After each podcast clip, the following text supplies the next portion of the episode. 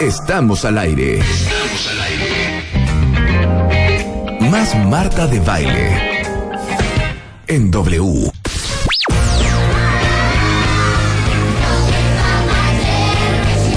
Mundo presenta.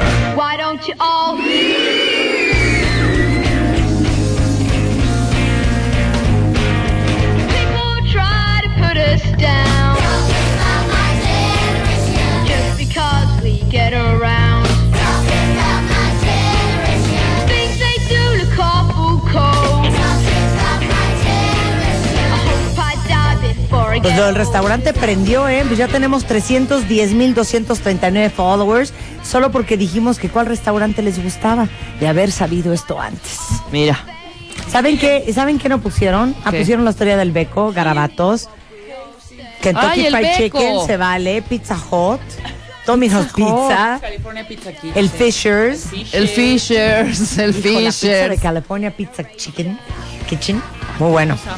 Bueno, está con nosotros Nancy Steinberg. Vamos a hablar de de veras la maravilla que es el cerebro humano. Me imagino que ustedes, las mujeres, es como más obvio, pero los hombres también, cuando están esperando un bebé, también se preparan mentalmente y el cerebro mismo hace todo un proceso de adaptación para comenzar con la paternidad. Y de eso vamos a hablar con Nancy Steinberg, que es terapeuta especialista en niños. Bienvenida, querida. Muchas gracias, Marta. Un gusto estar por aquí. Pues sí, efectivamente, esto de lo que vamos a hablar el día de hoy es algo súper bonito y muy interesante. La mayoría de las mamás cuando empieza a acercarse el momento de dar a luz, empiezan a tener una serie de conductas que se parecen mucho a las conductas que tienen los animales. Por ejemplo, cuando una perrita está a punto de tener su camada, empieza a poner eh, cobijas y periódico y pedacería como para formar un nido. Esto que nosotros generalmente lo asociamos con los pájaros, también lo vemos en otros mamíferos, como decía yo, en los perros, también en los en los las gatas, ¿no? Que eh, porque son los animales que viven en nuestras casas. Esto es como prepararte para la llegada del bebé. Pero lo más bonito de todo esto es que las mujeres también pasamos por una etapa así. Cuando se acerca el momento de dar a luz, las mujeres empiezan a tener conductas de esta naturaleza. Claro, no empiezan a acumular cobijas y, y pajita, ¿no? Porque ni, ni, las llevan en el pico, así pedacitos de hojitas, pero sí lo que empiezan a hacer, por ejemplo, es arreglar la casa. ¿no? Les da como por limpiar la cocina, eh, limpiar la casa, redecorar, arreglar el cuarto del bebé, irse preparando para la llegada del bebé. ¿Eso se llama? Eso se llama anidación, preparación del nido o utilizamos una palabra también americana que es nesting, que es la preparación del nido. A ver, les voy a preguntar a ustedes, cuentavientes, ¿quién de ustedes se acuerda perfecto qué cosas hacías, hacían cuando estaban en la preparación del nido, en el famoso nesting o anidación? A mí se me dio la locura por limpiar. Limpié toda la casa, limpié toda la casa, cambié muchas cosas, limpié, aspiré, esterilicé, moví cosas del lugar, tiré cosas que no quería para la llegada de la bebé. ¿Y esto cuánto tiempo antes de que llegaran tus bebés? Ocho meses y medio. Eso es, sí. Sí, porque muchas mujeres lo experimentan, por ejemplo, en los últimos 15 días. De hecho, sabemos que el parto se está acercando porque empiezan a tener estas conductas. En realidad, estas conductas se pueden empezar a presentar por ahí del quinto mes. ¿no? Este, entonces la mujer va de compras, etcétera. Claro, eh, podemos decir, y esto también es cierto, que lo que pasa es que también socialmente hay mucha información que nos invita a hacer eso, ¿no? O sea, empiezas a ver muebles para el cuarto del bebé, empiezas a ver cunitas, camitas, las abuelas están tejiendo chambritas, las amigas, etcétera, etcétera, te empiezan a regalar cosas. Pero la realidad es que esto viene por una información de tipo bioquímico, es cerebral. Esto es primario, es un instinto primario. Es un instinto primario que probablemente venía ¿no? Porque aparecen los animales, ¿no? Pero probablemente venía desde la época en que nosotros éramos, digo, seguimos siendo más animales, pero teníamos más conductas instintivas, en donde, pues imagínense, no sé si alguno de ustedes vio hace ya bastantes años una película que se llamaba La Guerra del Fuego, ¿no? En donde eh, te enseñan cómo era la vida en la época de las cavernas. Bueno, en algunos países sigue siendo así, la mujer está trabajando hasta el momento de tener a su cachorro, de tener a su bebé, ¿no? Bueno, pero tenías que haber hecho algo como para preparar y recibirlo y ponerlo en algún sitio donde él estuviera tranquilo, donde estuviera seguro mientras que tú estabas trabajando. Y de ahí viene la preparación del nido. O sea, porque era una de dos. O lo acuestas en la tierra, o lo acuestas en estas rocas, o pues le arrancas la piel a un animal y lo acuestas en un pedazo de piel. Claro, o lo que hacen, por ejemplo, eh, muchas mujeres, nuestras indígenas mexicanas, que lo traen en el rebozo y lo traen pegado al cuerpo, de tal manera que le estás, y bueno, no solamente en, en México, sino en muchos lugares, ¿no? Eh, las, las indias americanas que las, lo cargan en la espalda, ¿no? y que de alguna manera todo el tiempo le están dando protección, seguridad, calor, y muy rápidamente le pueden dar la alimentación sin que ellas dejen de hacer sus actividades. Y pero ¿cuál es la explicación biológica de esto? Bueno, eh, realmente de lo que estamos hablando es que hay un instinto, otra vez se parece Primitivo. como muy primitivo, hay un cambio cerebral que te manda un mensaje que dice poquitos rojos, prepárate porque va llegando el bebé. Pero aparte, ese instinto primitivo es un, es un tema bien interesante, porque esto de prepárate, ahí viene el bebé, que es una forma de anidar el, el espacio en donde sientes que vas a poder proteger Claro, a tu crío. Así ¿no? es, o sea, darle seguridad. Exactamente. Y eso pasa también. ¿Se acuerdan que algún día hablamos en, ah, en el programa sobre un estudio increíble que se hizo en Discovery Channel que se llamaba The Science of Sex Appeal? Y enseñaban a, a- a unas mujeres la foto de dos hombres. Primero el de uno, que era un hombre muy bien parecido, que tenía 28 años, que tenía un ingreso muy mediocre, que no tenía un buen trabajo, que no tenía estudios y que lo calificaran. ¿Qué tan atractivo les parecía? Entonces tú leías la hoja de vida y la foto de este señor y todas le pusieron siete, cinco, siete, así de cuates, ocho, seises.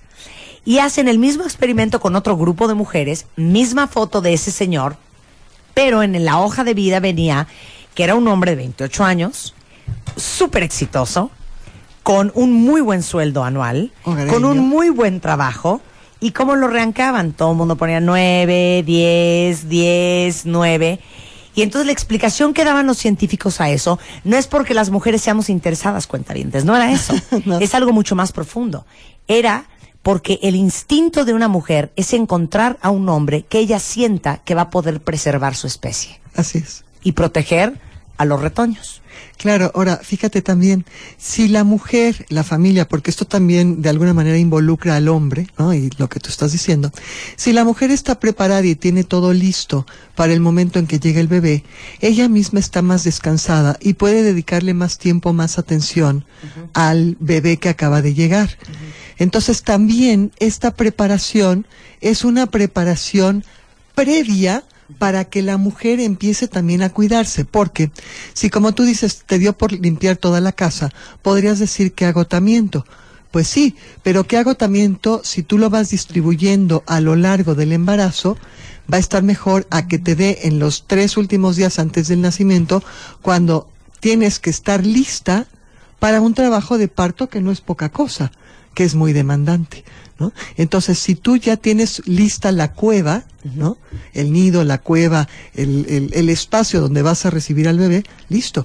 Y también de esto que tú decías es empezar a pensar en qué le quiero dar yo a mi bebé como posibilidad de desarrollo. Por eso el mercado de los bebés es lo que es, porque todos los papás prefieren no comer, pero comprarle la mejor carriola, el mejor biberón, los mejores chupones, la cobijita rosita, pero también la azul, pero también la amarilla, pero la cuna más compleja, pero la tecnología más alta en el monitor para cuidar a su bebé. Por eso invertimos tanto en los niños, porque sentimos un gran, un gran sentido de confort emocional de saber que le estamos dando a nuestro hijo lo mejor. Yo creo que sí, y no es poca cosa, porque en este, eh, en este proceso del nesting tenía que ver un, hay aspectos que son biológicos, como decíamos, pero también hay aspectos que son emocionales. Los bebés merecen estar rodeados de una atmósfera sana, ¿no? y sana desde todo punto de vista, sana físicamente, pero también sana desde el punto de vista de emoción o sana mentalmente. Entonces, si un bebé llega a una casa que está todo organizado y la luz y la temperatura y el cuarto listo, aunque nosotros creamos que no se da cuenta, claro que se da cuenta porque estás llegando a una atmósfera que te va a acoger. ¿No? Es más, tú como adulto, tú como mamá, mucho más rico que cuando tú llegues, encuentras todo listo para ser recibido el bebé y tú, y el papá. Pero también tú recibes esta atmósfera de tranquilidad. Claro.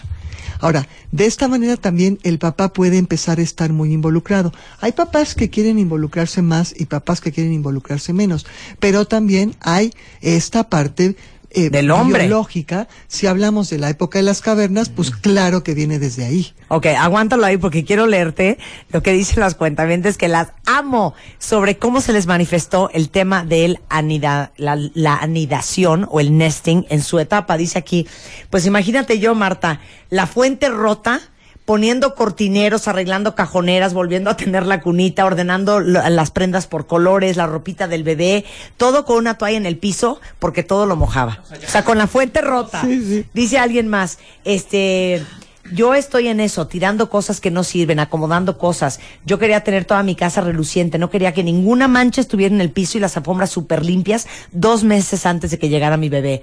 Seis meses y ya me están dando el nesting, pero yo de plano me quiero mudar. Eh, pero ya dijo Nancy que arranca por ahí de los cinco meses, ¿eh? Lavé toda la ropa del niño, mi marido pintó y decoró la recámara. Yo me puse a acomodar y, a reacomodar la ropa, hacer y rehacer la maleta del hospital. Esa es Janina. Astrid dice, yo lavaba los baños aduciendo aduciendo que el modo era malísimo y ni había. Entonces al mes me cambié de casa. Imagínense lo- los niveles a los que uno llega. Por eso hablamos de nesting en la revista Mundo de este mes. Dice Erika, Marta, mi mamá limpió toda la casa, pero un día antes parecía el demonio de Tasmania y terminó a las 4 de la mañana y mi hermano nació a las 7. Ahí va otra. ¿Es verdad que el corazón de la mamá se acuesta para darle mayor espacio en la pancita al bebé? Sí, sí, esto es cierto.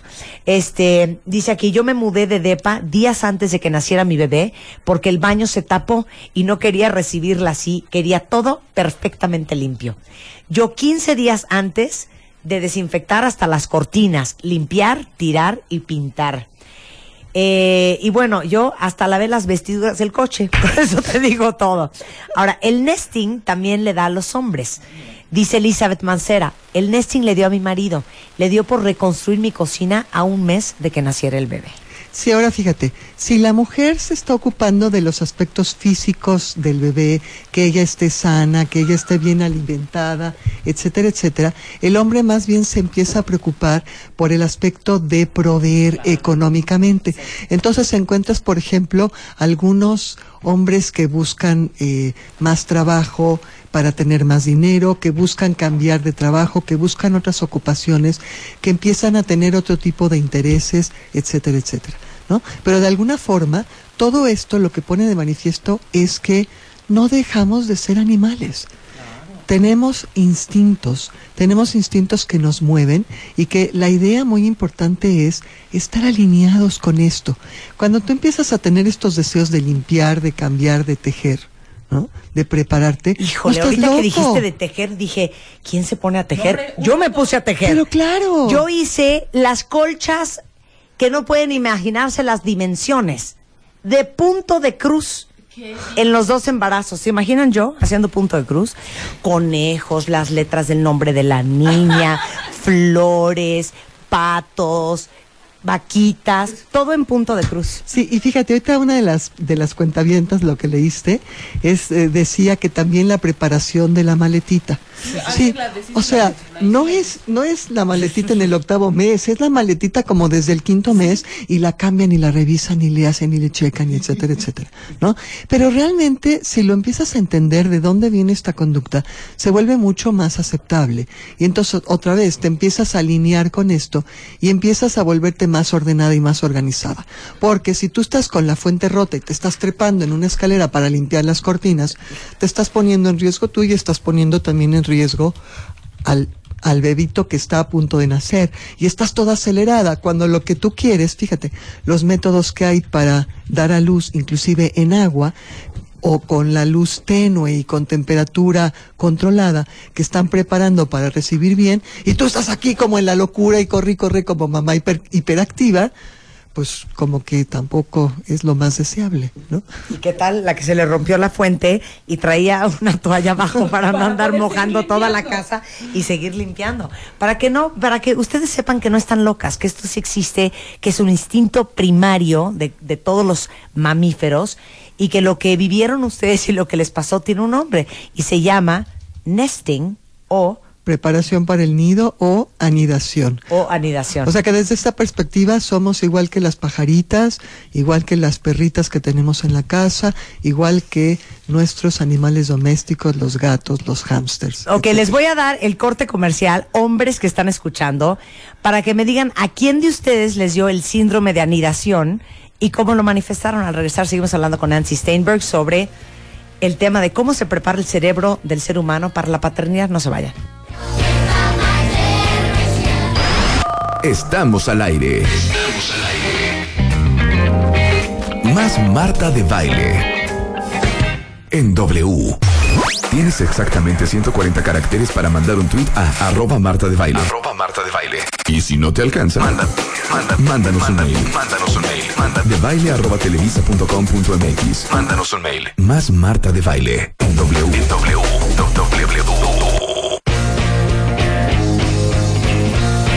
Estamos de regreso en W Radio hablando de algo bien interesante que es la parte primitiva y las reacciones primarias de un ser humano cuando tiene un bebé, hombre o mujeres, que es el síndrome de anidación o el famoso nesting, que es todos estos síntomas de empezar a querer organizar y preparar todo el espacio para la llegada del bebé. Y de eso hablamos precisamente en la revista Bebemundo de este mes de ya no sé qué mes estamos, en septiembre.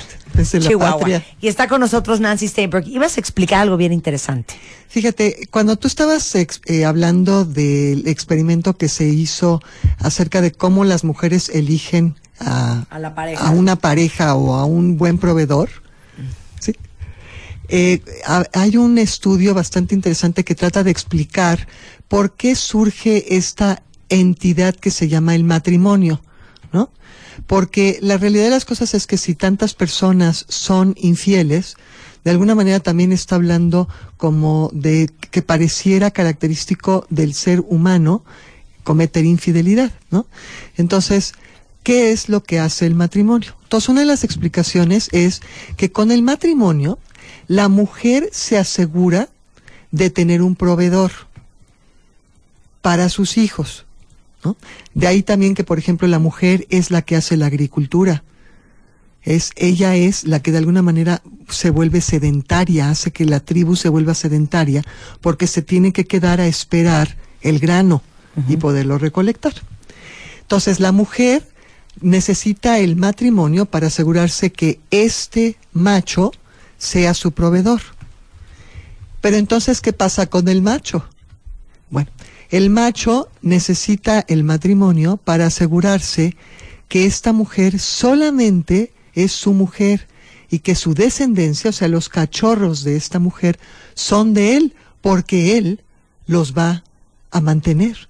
Entonces, como que dice, ¿por qué tendría él que mantener los cachorros de otro macho? Entonces esto te explica un tanto, es, un, es una teoría que explica el por qué tanto hombres como mujeres están dispuestos a permanecer en una relación de matrimonio. En veces. en veces. En veces. Los hombres eh, que escuchan el programa les pregunté que si a ustedes les dio el síndrome de anidación. Y dice aquí Orlando, a mí me dio por recorrer varias veces a la semana la ruta del hospital. Me suscribí a cuantas revistas sobre bebés había en el mercado. Ay, la ruta del hospital, eso me dio mucha ternura, Orlando. Dice Ale Bob, un día antes de que tuviera mi cesárea, le pedí a mi marido que acomodara cuadros y arreglara desperfectos de toda la casa. Dice Gil, creo que el nesting ya me está pasando, apenas tenemos dos meses de embarazo. Mauricio dice, tuve la compulsión de comprar una cangurera a los cinco meses y una pañalera de hombre hace 15 días. PD, ya la tengo llena y lista. Ay. Eh, Eder Mejía dice, a mí en el nesting me dio el síndrome de limpieza extrema y es cierto, busqué un trabajo donde tuviera mayores ingresos. Eh, Víctor Hugo, mi hijo llega en diciembre y a mí ya me dio por remodelar toda la casa, desde el piso, ventanas, cocina, puertas y aún falta su cuarto. Eh, Roberto Cornejo dice, yo cambié de residencia, dejamos el DF y nos vivimos a vivir a Puebla, buscando un mejor lugar para nuestro hijo. ¿Eso cuenta? Claro, porque de alguna forma lo que estás diciendo es quiero proveer seguridad y un una mejor calidad de vida. ¿no? Y fíjate, una de las cosas que estamos escuchando es que la gente hace cosas que usualmente no haría. Porque tú dices, por ejemplo, a mí Marta me dio por tejer. ¿No? Entonces puede ser un buen momento para que las mujeres sin manipulación aprovechen para pedirle a los hombres todas estas cosas que llevan pidiendo muchísimo tiempo de cambia el foco, eh, arregla los baños, ayúdame con todas estas cosas que la casa está necesitando, porque si el hombre en este momento está dispuesto a colaborar, pues puede ser un buen momento para que juntos eh, puedan hacer este tipo de trabajo. Ay, me van a hacer llorar, chiquillos. Dice aquí Manolakis. Mi esposo mandó construir una pérgola con sala y mesa en el jardín para que yo descansara durante el embarazo y la bebé también. Mi esposo cuando salí del hospital me dijo, siento la casa lista para darles la bienvenida. La casa ya los espera. Ay, qué lindo. Ay, señores. Este, dice alguien más. Mi esposo lo manifestó comprando cosas para la casa, cambió la puerta y yo lo veía súper egoísta porque no compraba cosas para el bebé. Ahora ya lo comprendes, que él estaba anidando. Él estaba. Mi papá lavó el coche como cinco veces el día que iban a ser mi hermana. Claro, y fíjate de lo que estamos hablando. Los hombres, inclusive cuando simplemente estamos hablando del tema, empiezan a contactar un aspecto muy hermoso de ellos, que es un aspecto primitivo, pero que existe en el hombre, que es la capacidad de sentir y dar ternura. Claro. No solamente al bebé, sino a su pareja y a ellos mismos. Sí. Porque qué belleza que estos hombres te escriban eso. Oye esto, dice Angélica que su esposo puso la carreola que pasó varias veces vacía y la maleta cerca de la puerta de la casa como un mes antes de que naciera su bebé. Sí, sí. Voy a llorar. A mi esposo lo único que le importaba era tener las cámaras listas. Alguien dice, este, ay, dice, ¿es normal que aún no me embarazo y ya me regalo sonajas y artículos de bebé? Pues Como está no preparando, sí, que no Sí. tiene bebé todavía, pero le encanta comprar esas cositas. Y bueno, más o menos es eso. De eso hablamos en la revista Bebemundo de ese mes. Es un artículo escrito por Nancy Steinberg para que lean más. Y les digo que la revista de veras tratamos de hablar de cosas no tan obvias eh, y de repente súper interesantes para que todos ustedes tengan más herramientas para ser mejores personas, mejores papás y tomen mejores decisiones. Nancy, ¿dónde te encuentran? Bueno, eh, me pueden eh, llamar por teléfono si no estoy, me dejan mensaje al 5294 0354 o me pueden escribir a mi correo electrónico doctora.nancy arroba yahoo.com.mx. La palabra doctora sin abreviaturas. doctora.nancy arroba yahoo.com.mx. Y todos sus datos, si vienen manejando y no lo pudieron apuntar, están dentro de la sección de especialistas de bebemundo.com. Igualmente, así como muchos artículos que ha escrito Nancy para nosotros. Un placer tenerte aquí, querida. Como siempre, un gusto. Muchas Y gracias. saben que este te- seguimos con la promoción de eh, de la revista. Ya no, ya no la tenemos. ¿Y por qué tengo esto aquí, Luz? Ya no tenemos la promoción de la suscripción. Bueno, pues, pero de todos modos se pueden suscribir a la revista Bebemundo en línea o el 91 26 22 32.